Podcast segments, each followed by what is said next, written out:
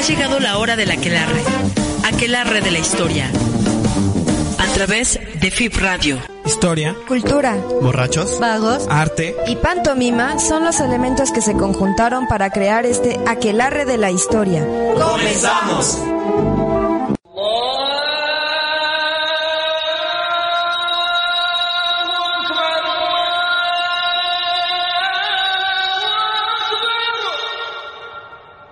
Hola, buenas tardes a todos nuestros amigos radioescuchas.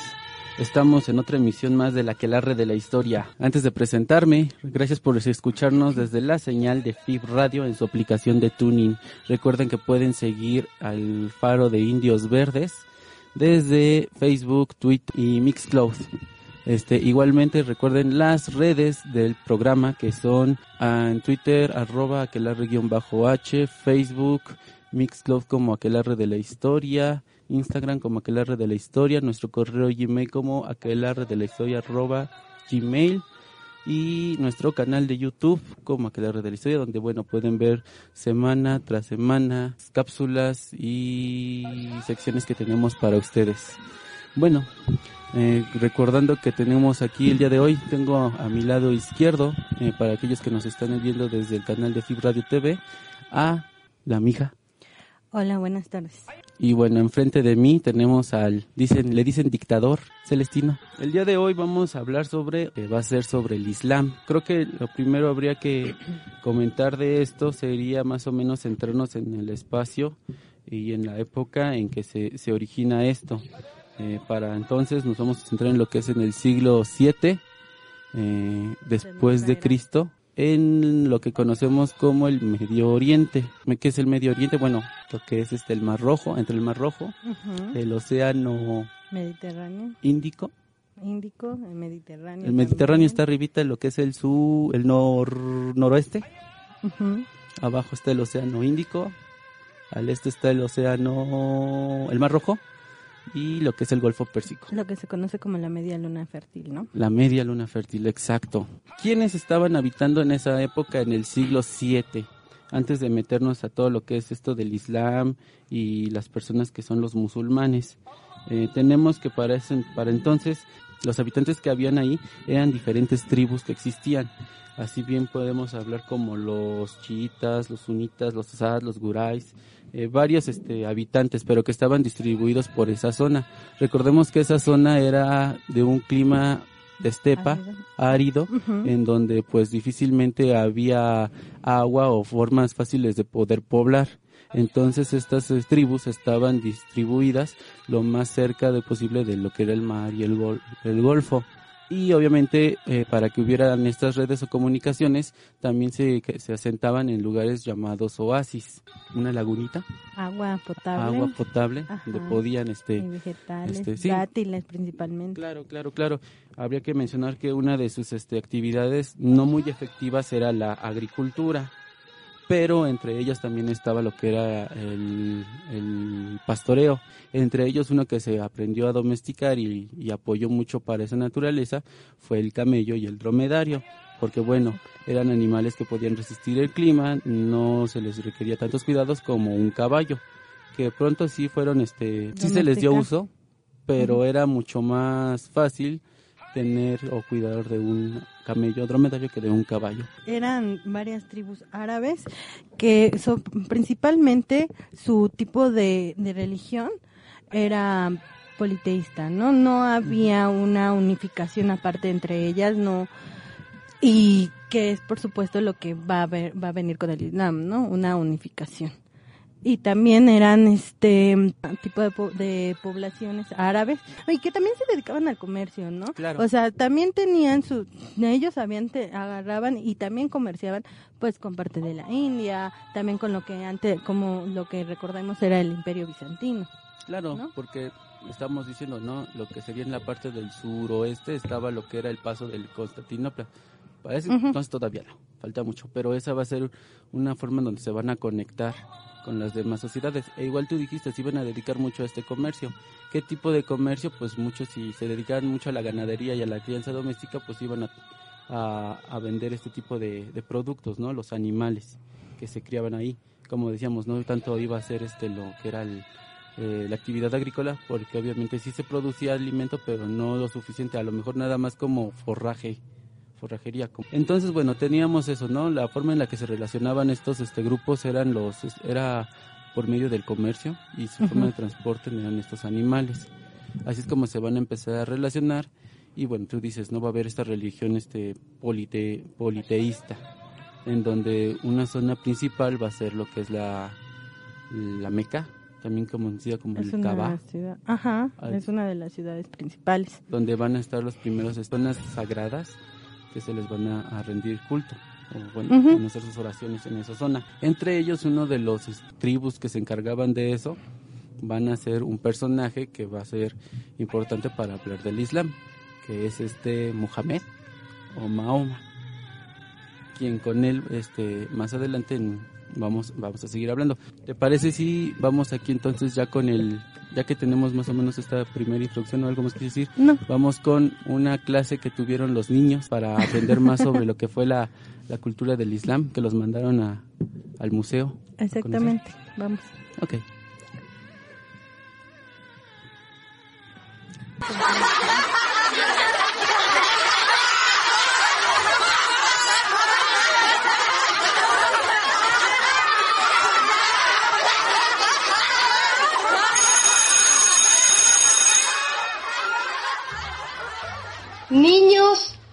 Salir al recreo necesito que de tarea vayan al museo a ver la exposición del profeta Mahoma y el origen del Islam, para que entiendan mejor el respeto a las opiniones de los demás.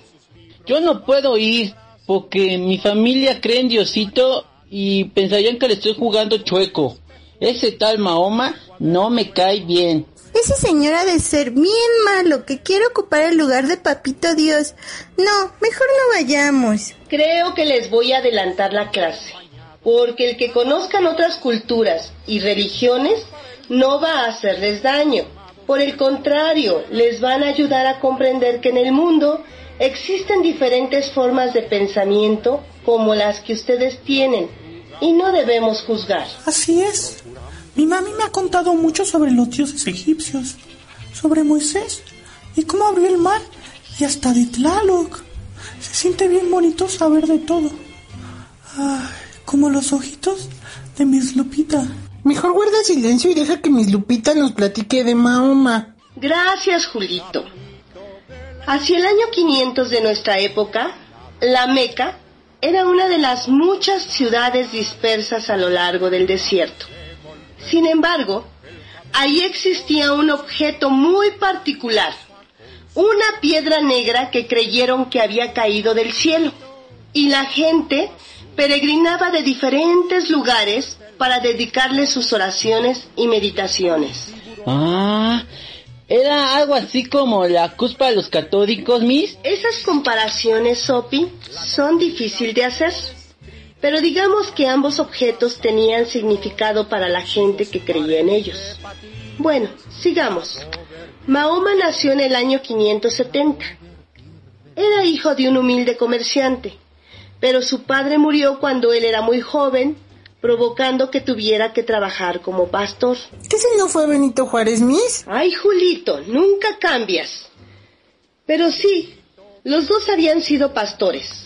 Sin embargo, Mahoma aprovechaba el tiempo para hablar con la gente que peregrinaba a su ciudad, y así se pasaba largas horas conversando. Aunque no sabía leer, disfrutaba las historias de Abraham y de Jesús que recordaba fácilmente. Entonces Mahoma conoció a Jesús. De seguro debieran llevarse bien mal para que ahora unos defiendan a uno y otros a otro. No tanto que se sentaran a hablar, Marcelita. Más bien, Mahoma pudo conocer las historias que se contaban de Jesús y le gustaba guardarlas en su memoria. Y así pasó mucho tiempo, hasta que Mahoma tuvo 40 años, y mientras meditaba en una cueva, se le apareció el arcángel Gabriel. Nuestro personaje pensó que se estaba soñando y no daba crédito a lo que vio. Sí, es cierto. Imaginen que se les aparece el señor del costal y les habla.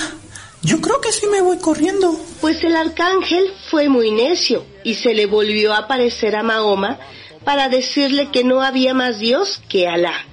y que Mahoma era su profeta. Y luego el mismo arcángel le transmitió 6.232 versos, versos sagrados, al cual se le conocen como Corán, y le designó la responsabilidad de difundirlos y hacerlos cumplir por todo el mundo para salvar a la humanidad de las llamas del infierno. Y al igual que las demás religiones, los árabes empezaron a creer en un único Dios. Entonces, ¿qué pasó con la piedra negra? Debido a que Mahoma tuvo mucho éxito entre su gente y proclamaba la grandeza de Alá, rechazando a los dioses de piedra provocó que menos gente fuera al santuario de la piedra negra.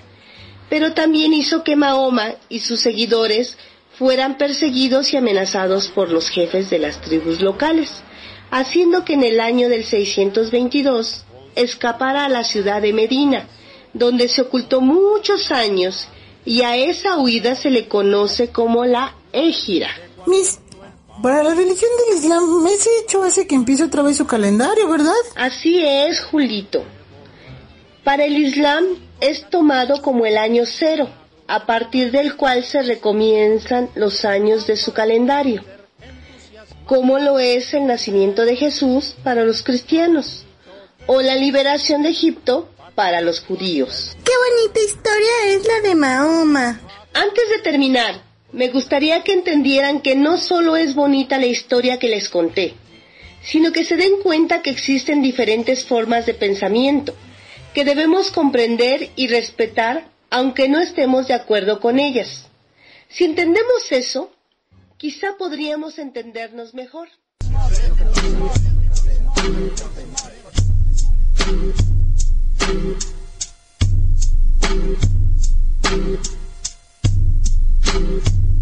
Miles away, oceans apart, never in my sight, always in my heart. The love is always there, it will never die, only growing stronger. A tear rolls down my eye. I'm thinking all the time where the day will come. Standing there before you, accept this hajj of mine. Standing in it all, making my dua, drinking blessings from your well. The challenge of suffering my world rekindles my mind. Oh Allah, I am waiting for the call. Praying for the day when I can be near the Kaaba wall. Oh Allah, I am waiting for the call. Praying for the day when I can be near your Kaaba wall.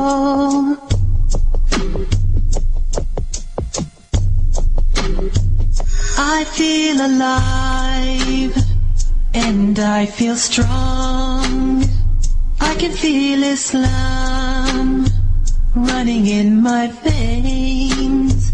To see my Muslim brothers, their purpose all the same.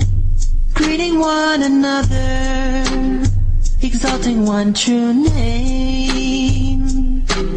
I truly hope one day that everyone's a Muslim, that they remember you in everything they say, standing in it all, making my dua, drinking blessings from your well. The challenge of suffering my world rekindles my mind. Oh Allah, I am waiting for the call. Praying for the day when I can be near the Kaaba wall.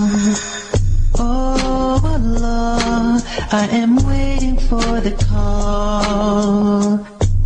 Praying for the day when I can be near your Kaaba wall. تبلوا بالقليل من القليل تبلوا بالقليل من القليل Estamos de regreso.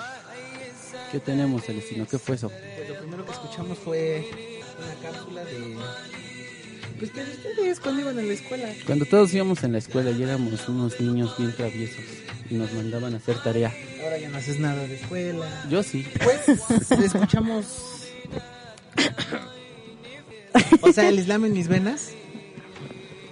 Porque- Future. Ajá. Y bueno, regresamos al programa. ¿Y de qué vamos a platicar ahora? Ahora ya vamos a entrar bien al tema. Vamos primero a platicar un poco sobre quién es, Ma- quién es Mahoma, ¿no? Y bueno, Mahoma era un, ya los ubicamos un poquito, era, estábamos en la zona desértica, que en- si bien sí había fuentes de agua como eran los oasis, pues tenían que estar, este, ¿cómo se llaman? Pastoreando, buscando algunas tierras a veces, regresando a sus hogares, ¿no? Y bueno, Mahoma, este, se encontraba viviendo en lo que era la Meca y bueno, ya saben, hay dos versiones.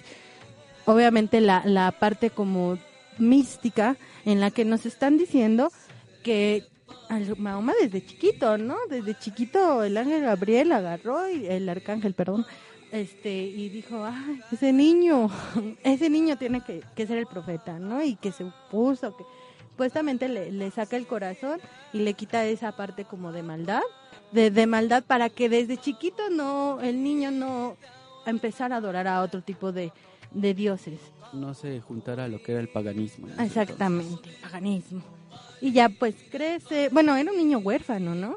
Y crece y entonces creo que tiene, se bueno, se casa con una mujer mayor, no soy buena por los- para los Pues nombres. decía no que le doblaba la edad Yahida, Yadija, Ajá. ya, Yahid. Y un día, como cuando, te- más o menos cuando tenía 40 años, que es cuando en, to- en varias, bueno, en el judaísmo también a esa edad creo que se hacen las revelaciones. Hombres de mediana edad. Ajá. Mahoma, creo que está en un cerro.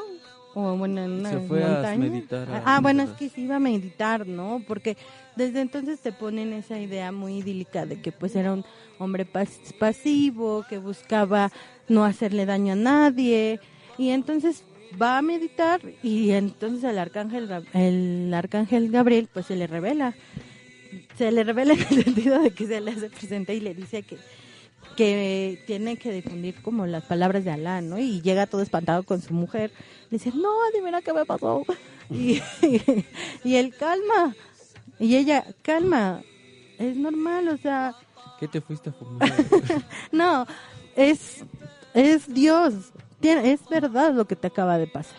¿No? Y a lo largo de, su vida se supone que este, el arcángel Gabriel le, se le revela para que escriba el Corán y su gente que alrededor de él este empieza a escribirlo, ¿no? A partir de esto obviamente ya ya empieza a darse pues los debates entre este tipo esta nueva religión, bueno, no no nueva religión, sino esta como nueva creencia de monoteísta que obviamente se va a pelear con los líderes religiosos de ese momento que están Como que se tiba la, la palabra decir, lo- los politeístas. Y que a final de cuentas es la confrontación de alguien que viene a decir, no, a ver, esta religión que se está practicando, esta forma de hacer un culto, pues está mal, ¿no? Y los que ya estaban como más establecidos dicen, no, casi, casi como, no, mijitos, tú no vas a decirnos cómo hacerles. Exacto. Entonces, como todo un proceso de estar atacando constantemente a Mahoma, ¿no? Y pues sus seguidores son perseguidos. Sí, son mira. perseguidos y tienen que tienen que huir, ¿no? Claro. sí, Porque como dices, están este, en desacuerdo. Ay, disculpa. No, no Sigue hablando. no, no, no. Sí, ya habías dicho, no, Mahoma surge de esta su- surge de esta familia que parte de la Meca, pero también dice son comerciantes. Y este tipo de comercio va a hacer que también, tenga conexiones y viaje a diferentes partes, no solamente se queda en la Meca. Este, es huérfano, va a ser este educado primero por su abuelo, después por su tío, más adelante va a hacerse cargo de los negocios también de, de la familia y de su esposa. Eso lo va a llevar a conocer varios lugares. Mucho se cree que también de ahí, cuando llegue a zonas como Siria, es que va a conocer un poco de la religión cristiana Ah, exactamente. y que es donde ahí se podría decir, dando una explicación Más histórica. más histórica, Exacto. es que va a, en- a tener conexión con todas estas creencias monoteístas. Entonces, en uno de esos, po- podemos decir, en uno de esos viajes es cuando se va a meditar y se encuentra con el arcángel Gabriel que le revela que él es el nuevo profeta. ¿Por qué? Porque bueno, obviamente para mm, eh, ya había habido profetas, entendamos profetas como los mensajeros, como los eh, pues teníamos a Jesús, tuvimos a Moisés, tuvimos a Abraham, quienes tuvo este quienes estuvieron como los mensajeros, los profetas de, de Dios. Y en este caso, el arcángel Gabriel le va a decir a Mahoma, tú vas a ser el nuevo profeta. Pero a diferencia de otros que hacen milagros, tú vas a llevar la palabra. Y eso es lo que va a hacer, ya bien lo dijiste, llega con la esposa, le dice lo que encontró, le dice qué es lo que le pidieron y va a empezar a predicar. Y al principio, en su pequeño grupo, entre su comunidad, eh, va, a, va a ser apoyado, pero esto va a, a salirse, de, salirse del lugar cuando empieza por hablar de forma despectiva de las creencias politeístas. Y es ahí cuando, como dice Celestino, pues aquí baja. ¿Cómo está la cosa? No te metas con nosotros. Y bien lo decía, bien lo estábamos escuchando en el sketch, ¿no? Hablaba sobre esta historia de la piedra negra, que quién era, de dónde provenía esta piedra negra, la historia de que era de allá del cielo, la habían traído quiénes y qué es lo que se concentraba en la Meca, que es muchas de las cosas que va a tratar eh, más adelante, pues se va a ver que eh, Mahoma va a querer tratar de hacerse de ese santuario para orar a, a Dios. Obviamente esto no va a pasar y va a tener que huir, lo van a empezar a cazar a, a él y a sus seguidores. Entre ellos se le va a morir su tío, Abu, hay otro nombre, Abu, no me acuerdo y su, y su primera esposa. Va a huir hacia el, no me acuerdo bien si es al, nor- al norte, no me acuerdo si el norte este, norte oeste, hacia una ciudad pequeña llamada Medina. En esa ciudad, aparte de haber también politeístas, van a haber también ciertos este, grupos de, ju- de judíos. Exacto. Eso es lo que yo en, en una idea pienso que va también a, a traer conveniencia o le va a facilitar a Mahoma poderse esconder y además predicar la palabra que, que el arcángel Gabriel le, le había dicho. Va a haber una mezcla. asimilación- Asimilación. Asimilación. Trabalenguas, de la, de la cultura. Exacto. Y bueno, tú dices, ahí mismo también se le va a volver a aparecer el arcángel y va a tener esta epifanía de escribir, no escribir, porque aquí lo que resaltan es que el Corán no lo escribe Mahoma, sino que No. se le revela. Exacto. Entonces no es la palabra de Mahoma, es la palabra, La obra directa de la Dios. obra directa de Dios. Entonces el arcángel le va a decir Bueno, cómo disculpa, no es Dios, es Alá. Alá, este, bueno, ¿qué, qué va a contener el Corán? El Corán va a ser, eh, por lo que entendí, son 114 suras. Suras entiéndase como renglones en los que van a decir cómo es la conducta y cómo se debe vivir bajo la, la autoridad de, de Alá. O sea, normas de vida. ¿Para qué? Pues para que te salves, ¿no? Porque también este esta creencia era muy de rajatabla. O sea, por ejemplo, le preguntaba, le llegaban a, a algunos nuevos creyentes decían, bueno, si me convierto yo, pero y mi familia no lo fue o mi abuelo Mahoma, no, al infierno, ¿no? O sea, no, la único camino ahí, pues es, es Alá, ¿no? Entonces, pues era muy, pues son una, son nuevas normas, ¿no?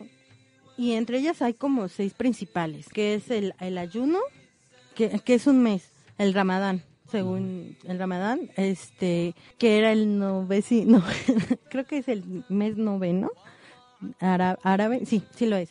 Y este, ¿cómo se llama? Y ahí tienes que ayunar de, bueno, todo el tiempo del día y ya en la noche puedes comer. el Ramadán está el que clásico que creo que varios no lo sabemos, el que por lo menos una vez en la vida tienes que ir a la Meca, el de que nada más tienes que creer en un solo Dios, que, que es Alá. La- el, el Corán te dictaba Una rutina. for- una forma de vida eh, que debías de seguir, no nada más eh, cada cierta fecha, cada ciertos días, sino todos los días de tu vida, ¿no? Y que además debías de transmitírsela a tus hijos, a tu familia, que debías de ser como alguien ejemplar para que los demás también lo fueran. Entonces, fue esta también una de las partes que eh, fue en, un principio muy perseguida, ¿no? De, eh, hacia lo, lo que decía Mahoma, así siendo portavoz de, de Alá. O sea, se, se, se rompía con muchos como de las de las costumbres y tradiciones de, las, de, de la vieja religión politeísta y ahora decía, no, vamos a tener cierto tipo de restricciones, como esto del ayuno, eh, y vamos a respetarlas, vamos a seguirlas. Entonces, era un, es, era y es una religión que pide un apego eh, Estricto, ¿no? muy estricto. Bueno. Sí, y por lo mismo, bueno, se supone que, que, Ma- que Mahoma a través de estas enseñanzas y, y también obviamente del Corán, pues ya empieza a haber como más normas también como de convivencia, ¿no? Y empieza precisamente a, con- yo supongo que como a configurarse cierto orden dentro de estos pueblos, porque cada vez más, más de estos pueblos de árabes de diferentes tribus, ¿no? Este, empiezan a abrazar a esta, esta religión. Claro. ¿Y qué significa eso, no? Abrazar una sola religión. Si quieren, ah, Vamos a parar de con aquí. eso en la y siguiente hablamos paramos. de eso. Exactamente. Y ahorita nos vamos de nuevo a una personaje que hacía mucho tiempo que no escuchábamos, a la Chio. Pues bueno, vamos a eso y después a una canción. Va, vale. Amigos, compañeras, colegas de la Aquelarre de la Historia, transmitimos desde el año 632 desde la ciudad de Medina, que se encuentra en lo que actualmente conocemos como Arabia Saudí. Yo soy Rocío La Chío Esperanza. Me encuentro en esta región punto área para llevarles un resumen de lo que ha ocurrido después de la defunción, fallecimiento, expiración de Mahoma el pasado 8 de junio. No han tardado en surgir los problemas por la elección de su sucesor, las luchas, agarradas riñas entre Margarita Zavala y Ricardo Anaya parecen juegos de niños a su lado. El suertudo ganón triunfador ha sido Abu Bakr, cuñado de Mahoma. Este sexagenario ha sido elegido por el primer califa del Islam, es decir, el sucesor del mensajero de Dios. Algunos cuentan que se debió a que fue de los primeros en seguir a Mahoma en la nueva religión y que no lo abandonó en su exilio en Medina, además de ser el consejero más escuchado por Mahoma. Así es. Abandoné todo cuanto poseías para seguir al mensajeros e incluso ofrecí mi vida por él. Cuentan, refieren, relatan los presentes que cuando Mahoma cayó enfermo eligió a Abu para que dirigiese la oración en su lugar, lo que convenientemente, útilmente, favorablemente fue interpretado por quienes apoyaban a Abu como prueba irrefutable de que Mahoma veía en él a su sucesor. Así es, señorita Chio. Siempre ha seguido un camino recto, buscando la verdad. A pesar de que la vida quería desviar su atención, él nunca dejó de mirar hacia adelante sobre su senda segura. Su entendimiento es ágil, su respuesta es rápida y su firmeza ejemplar. No hay mejor elección. Ojalá deberías verlos. Está guapísimos. Pero como las diferencias, celos, rivalidades existen en todas las familias, esta no podía ser la excepción. El primo y yerno de Mahoma, Ali Abib Talib, reclamó la sucesión. Dios se lo dijo al profeta. Está en el Corán. Cualquier persona de la que yo soy su Señor, Ali es su Señor. ¿Qué más pruebas quieren? Pero este personaje, dada su juventud, frescura, mocedad, así es, cuenta solo con 30 años, no ha contado con suficiente apoyo, por lo que ha decidido acatar la decisión. Es comprensible, difícilmente iba a ser reconocido como señor de los árabes. Sin embargo, ha surgido una división que puede afectar en los próximos años a todos los musulmanes. Como vemos, se ha impuesto la experiencia, pero el califa, al parecer, le espera, le aguarda, le acecha un gobierno complicado por la heterogeneidad de la región. Sin duda, tiene un camino complicado, pero eso lo hablaremos en otra ocasión. Yo soy Rocío, la Chío Esperanza, reportando desde la ciudad de Medina. Hasta la próxima.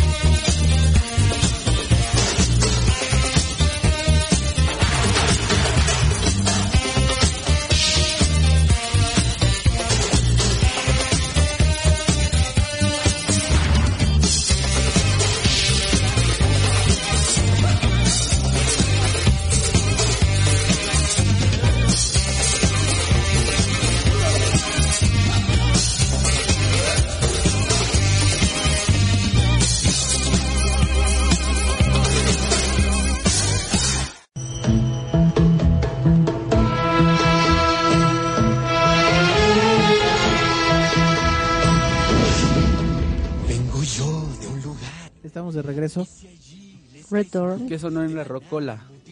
Celestino. Noches árabes, fabulosos Cadillacs. El disco Bares y Fondas. Y no tendrás país. No vamos a cerrar con esa canción de popera de Las mil y una noches. No. Nos escribían desde el chat de YouTube.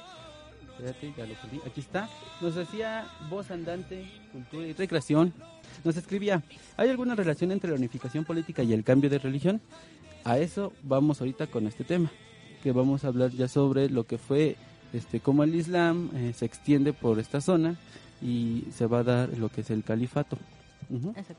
Bueno, algo que también olvidamos comentar en el, en el bloque anterior es que a partir de que Mahoma eh, huye hacia, Medina. hacia Medina, es cuando también se va a concebir como el año cero Ah, sí, sí. en la eh, religión del Islam, desde ahí. Igual, pero para que estemos también ubicados va a ser en las fechas de, mi- de 610 y- 622, 622 después de Cristo cuando, cuando se va a dar La esto. égira, ¿no? La égira. Y sí, ¿no? Bueno, los va y aparte también pues algunos clanes árabes que estaban en, contra de él lo, pretenden matar, pero pues el muchacho siempre se salva. y bueno, ya después regresa a, la Meca, no recuerdo bien cuántos años después, pero precisamente, ¿no? Lo que ya estábamos como comentando al final del bloque pasado, este, que precisamente se empieza a dar una unificación por todas estas religiones, este, por perdón, por toda, por esta religión, por la difusión de esta religión, de que varios y varios, varios árabes y varios clanes mismos empiezan a abrazarla, pues empiezan precisamente ya a normarse, ¿no? ¿Y qué significa ya el, normarse con una religión? Pues que van a tener ciertos, ciertos régimen y, y entonces pues va a ser necesario como un, un régimen, ¿no? Que, un, que unifique a todos. Sí, porque también vamos a decir que Mahoma, además de estar este eh, incrementando entre las clanes y las tribus la religión, también va a tener contactos con el rey de Persa, el emperador de Bizancio, este, los poderes grandes de Abisinia y gobernadores de Egipto, invitándolos casi a, a abrazar esta, esta religión del Islam. Tal vez no así a primera instancia va a ser, oye, vamos a entrar con él, estamos hecho. No, pero sí va a haber una, ¿cuál es la palabra? Ah, no te descono no te desconozco. Sé que estás ahí y sé que te sé que sé que vas a hacer algo grande. Que va- te, voy, te voy a apoyar, va a haber un apoyo. Más porque estamos hablando que bueno, eh, la zona de Medina está colindando muy cerca con estas regiones.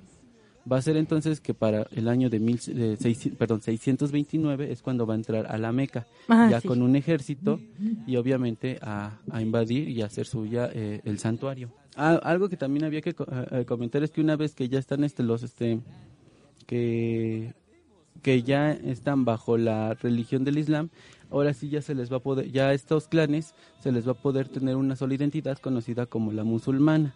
Ya podemos hablar para entonces sobre los musulmanes. Sí, ¿no? Que precisamente son los, cre- la- etimológicamente son los que creen fervientemente en algo, ¿no? Y bueno, en este caso, pues a los que creen fervientemente en Alá. Y precisamente parte de lo que empiezan a, a, a- empieza a normarse, pues es, se les da como una de de hecho dice dice no que en un principio sí hay como esa tolerancia religiosa que, que que tú comentabas que precisamente va a permitir que empiecen a conquistar y a fortalecerse otros reinos y también empiezan a empieza a, a fomentarse parte de la ciencia, ¿no? Porque a diferencia de lo que pues nosotros podría- pudiéramos contemporáneamente pensar de que que no que no no no puede no po- por ser religión no puedes fomentar la ciencia algo No así hay una apertura. hay una apertura, ¿no? Que precisamente se diferencia de, de lo que en ese momento es como el cristianismo, porque, pues bueno, la apertura más bien a la ciencia y a la cultura era para las clases más altas, ¿no? Y aquí era, pues, todos, bueno, no todos, pero sí había esa como facilidad, ¿no? De que se cultivara la ciencia, la cultura, y aparte también a las mujeres se supone que jurídicamente también se les da cierta cierta figura, ¿no? O sea, también se les da se les da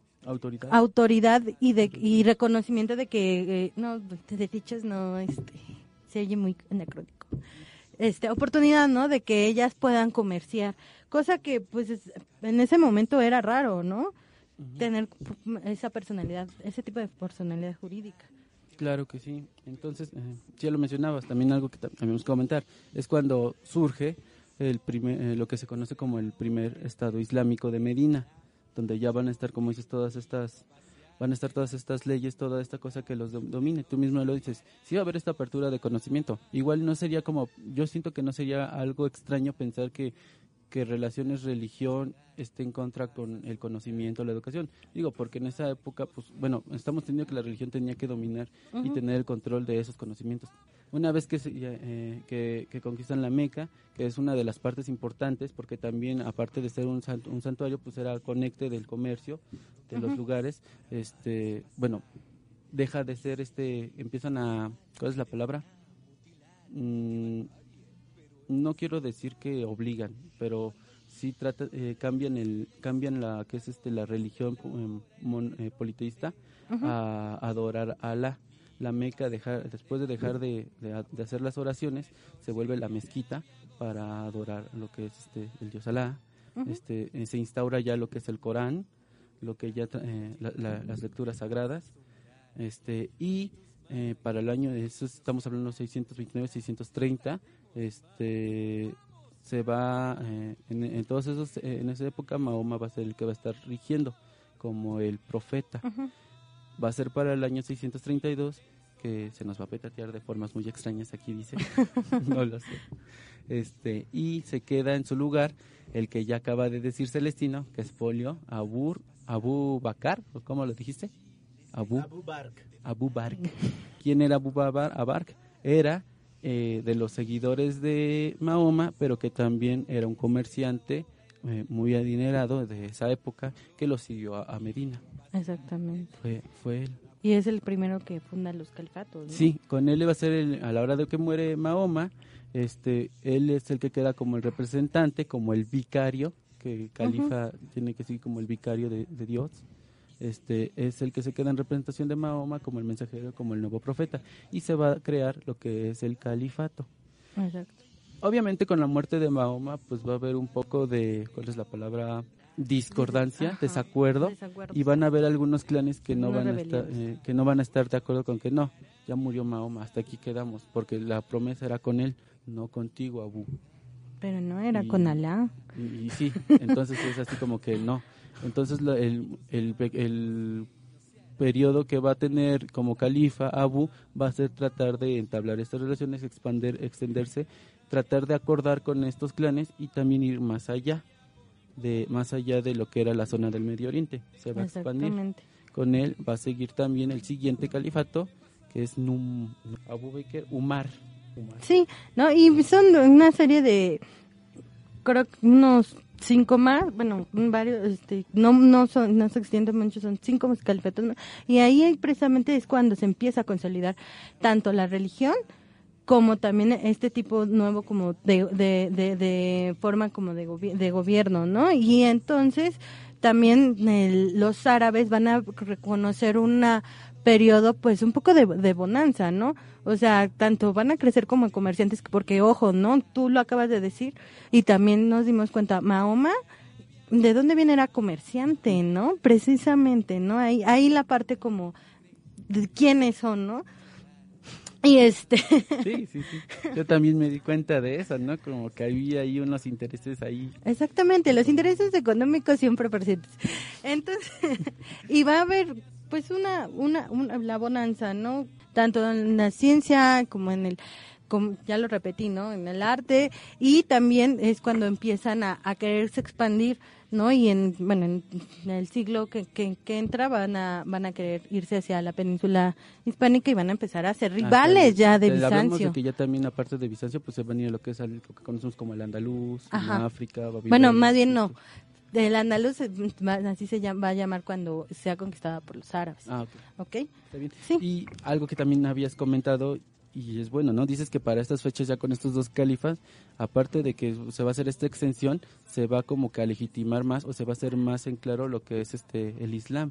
Es decir, todo lo que estábamos comentando ahorita sobre la bi- biografía de Mahoma, sobre los escritos del Corán, se van a ver más reflejados o se van a ver ya más materializados en esa época.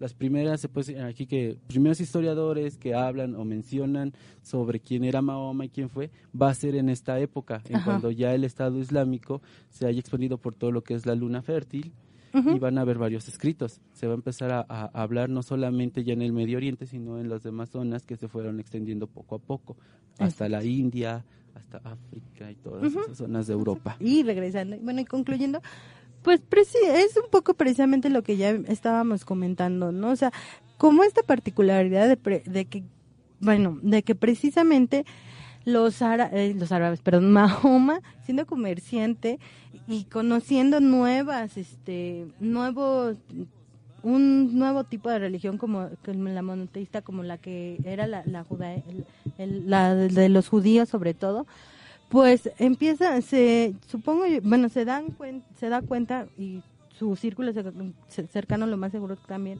pues de que se necesita una unificación, ¿no? Para poder, este, desarrollarse mejor como pueblo, ¿no?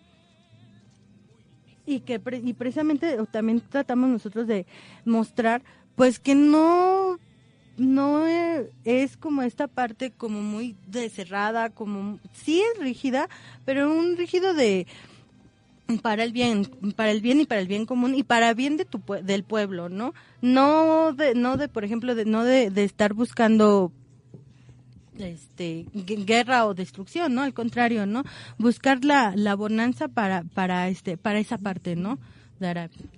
Claro, sí, ya lo comentas, ¿no? Igual una de las razones por las que a mí yo quería tratar este tema era por lo mismo de que pues hoy en la actualidad como que siempre que escuchamos esto del Islam y así lo dicen algunos ya escritores o, o historiadores es que lo primero que te viene a la mente ya es el terrorismo. El 11 de septiembre, el 11 de ¿no? septiembre y todo eso. Pero si te das cuenta, eh, cuando lees sobre los orígenes y todo esto, pues es, es una religión que, por un lado, o sea, no está pidiendo nada de terror ni de, ni de, ni de querer extenderse de una forma violenta.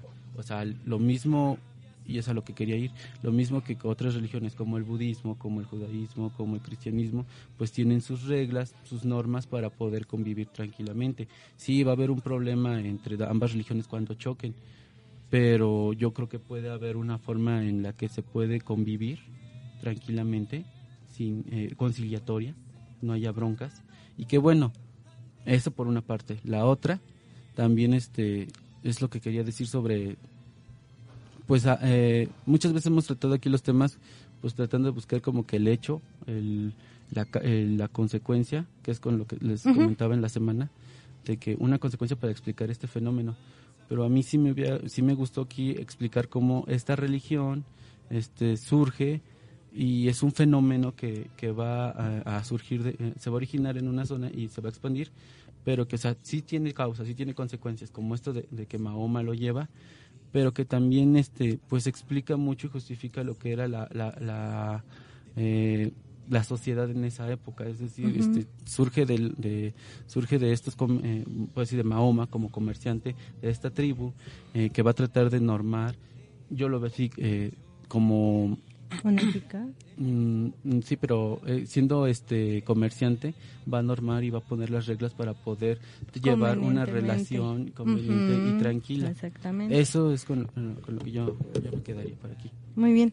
Bueno, pues con esto terminamos el, la transmisión del día de hoy. Recuerden que nos pueden seguir en nuestras redes sociales, en FIB Radio, en- estamos en Twitter, en Facebook y en YouTube como FIB Radio TV en vivo. Ya saben que pueden ver todas nuestras pro- barra programática que es de martes a sábado a partir de las escribir, 4 de la tarde. Bibliografía, damas por la comunidad.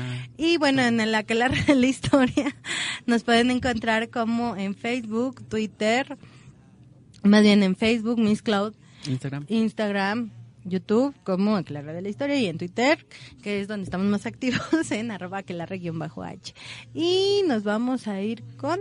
Las mil y una noches de sueño. No, pues termínala.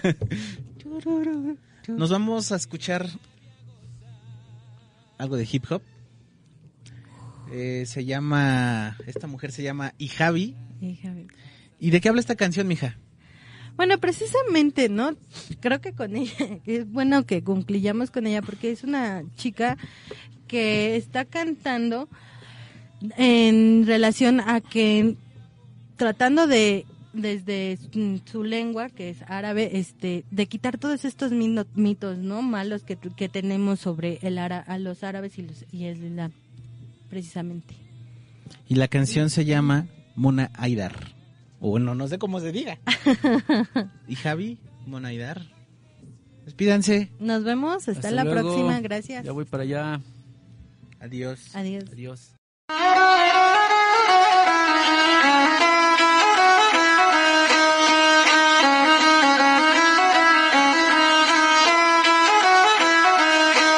What the hair look like? Bet that hair look nice. Don't that make you sweat?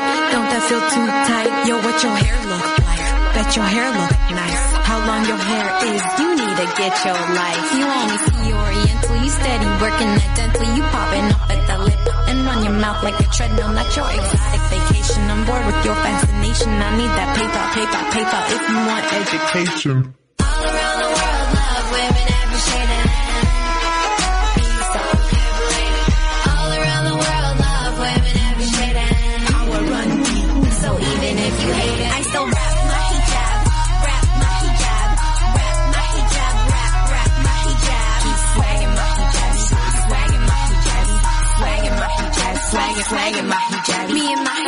Ladies, we was born in the 80s, so pretty like the Euphrates and party like some Kuwaitis, deeper than some diplomas, current like some hot yoga, taking back the misnomers and teleporting through trauma, teleporting through trauma, teleporting through trauma. I've been stacking my karma, Nefertiti, no drama, make a feminist planet, woman haters get banished, covered up or not, don't ever take us for granted. All around the world, love women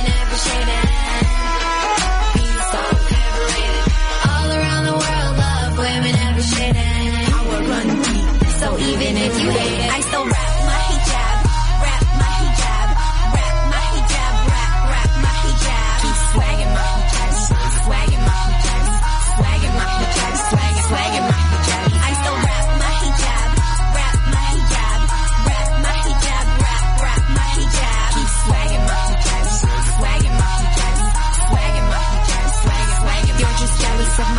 my sisters, these mixtures, these hippies, these prissies, these Sufis, these Reddies, these Sunnis, these Shiites, Yemenis, Somalis, Lebanese, Pakistanis, these Saudis, Sudanis, Iraqis, Punjabis, Afghanis, Yazidis, Khadijis, Indonesians, Egyptians, Canadians, Algerians, Nigerians, Americans, Libyans, Tunisians, Palestinians, hidden beyond the Mekong and Laos, Senegalese and Burkina Faso.